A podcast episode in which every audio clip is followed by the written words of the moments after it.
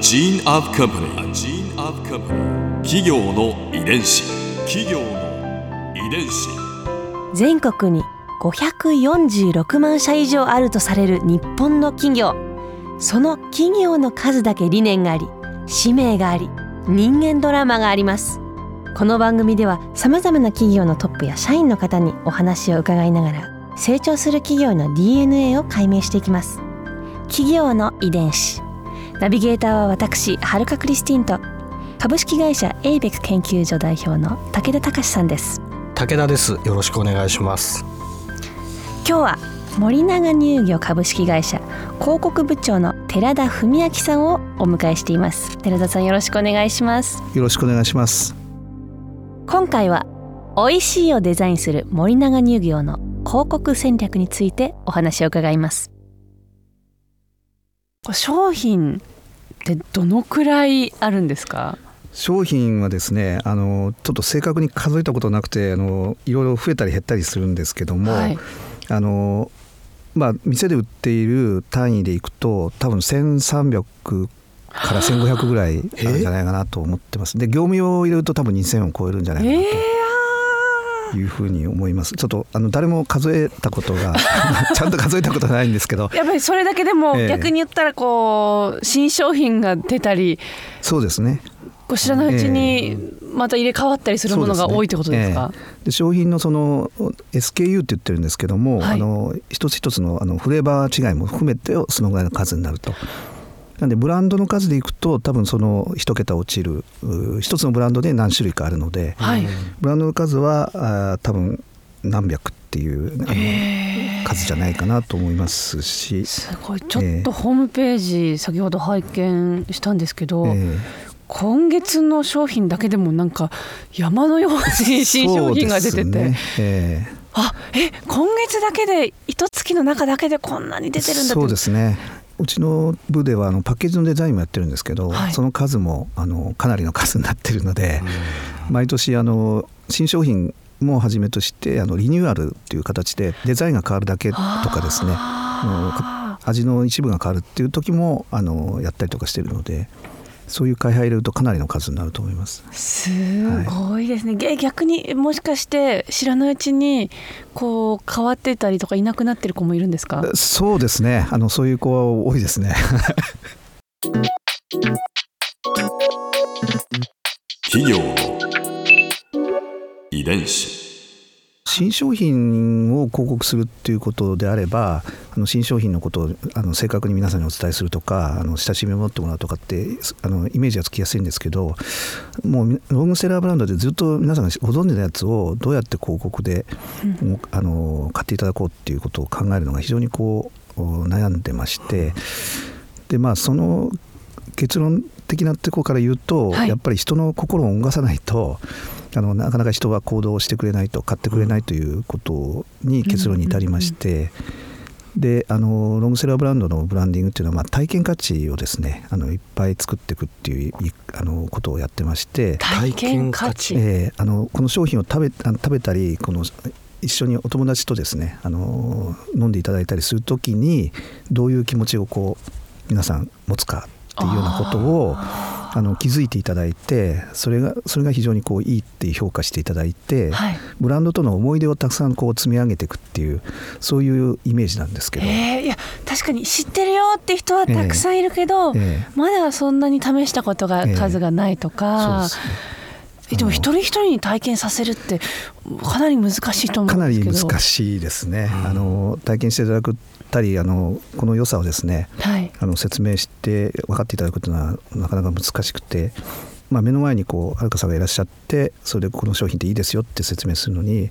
あの、まあ、1人5分お話ししたとして、はい、あのもう日本中の人に1人ずつ話せれば広告はいらないと思ったんです私。あうんと思ってじゃどのぐらいかかるんだろうと思って計算したら一人だと4,000年かかるっていう結果がありまして。先生笑っちゃいけない。いやいや本当に。もう少し短いだろうなと思ったんですけど。計算されたんですね。4,000年、すごいですね。あとだから今ね会社100年そうですね。そうですね。40倍。ええそうですね。でその間に人口だいぶあの変わってますしね。あのだいぶ世代もそうですね。商品も残り続けてくれないといけないですしね4000年後の地球がちょっと思い。あそうですね。それもちょっと。ああそれは非現実的だと思われたそうですね。でそれであのいろんな形で同じようなことをやって企業としてその活動として成り立つ方法はないかっていろいろこう試行錯誤しているとこなんですけども、まあ、一つはその私のようなやってくれる人を増やすっていうこと、まあ、社員を増やしたり、まあ、例えばその外部の専門家でも私と同じようなことをやってくれる人を増やすっていうこともあるんですけど、もう一つはその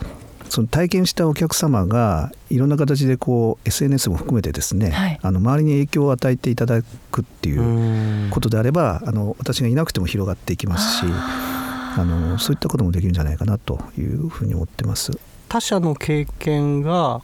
を聞くと自分の経験のように、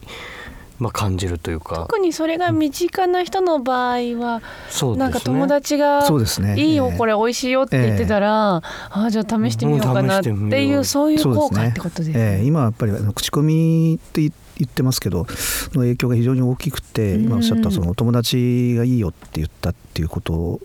あるとですねあじゃあ試してみようかってそういう活動になるのでそういったところをこう発生させていくっていうことなどが非常に有効なんじゃないかなと思ってます。じゃあネットのコミュニティみたいなところも結構大事に。そうですねあの SNS ですとその、まあ、お客さんの中の,、あのツールですけどもあのコミュニティっていうことになるとあの森永乳業として持てる、あの場ですのではい。そこの場であの森永乳業とお客様あるいはお客様同士がですねその感情が伴うような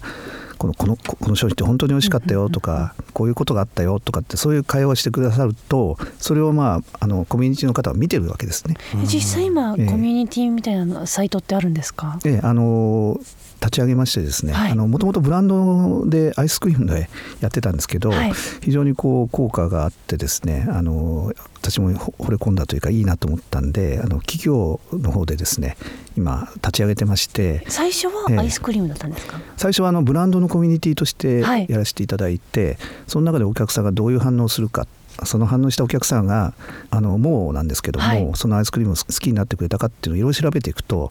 あのそこで活発な活動をすればするほどですね、はい。あのもうのことを好きになってくれるんですよね。で広告ってあのちょっと皮肉なもんであの普通のテレビなんかの広告ですと例えばあの2回3回はいいんですけど50回100回同じものを見せられたらだんだんこう嫌になってきますよね。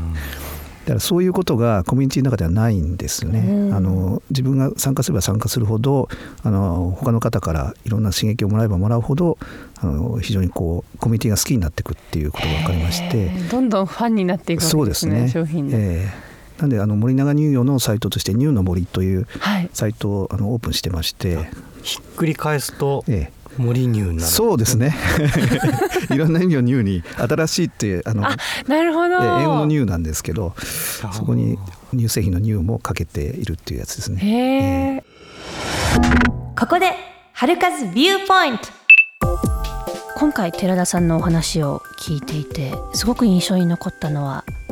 こう一人一人に体験させることが大事だという話だったんですけどやっぱり実際に一人一人とお話ししてたら4,000年もかかってしまうっていうのがとんでもない年月だなと思ったんですがでも確かに私自身はやっぱり体験を通して一番その商品の魅力っていうのを感じるなと思いますね。個人的にはやっぱりコマーシャルを見て気になる商品があるとすぐに試したくなっちゃうタイプなので新商品とかって言葉にも弱いので新しいものが出たらもうすぐに試して。でやっぱりそれが美味しいとかなんかいい思い出が残るとそこにはまっていく。でもその商品に出会って実際に体験することがないとやっぱりいくらいいものでも長きにわたって出会うことが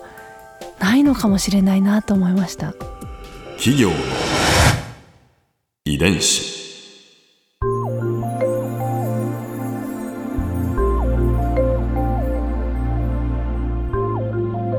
さてこの番組はポッドキャストでも聞くことができます。番組ウェブサイトにアクセスしてみてください。アドレスは www.jfn.co.jp スラッシュ KI です。それではまた来週お耳にかかりましょう。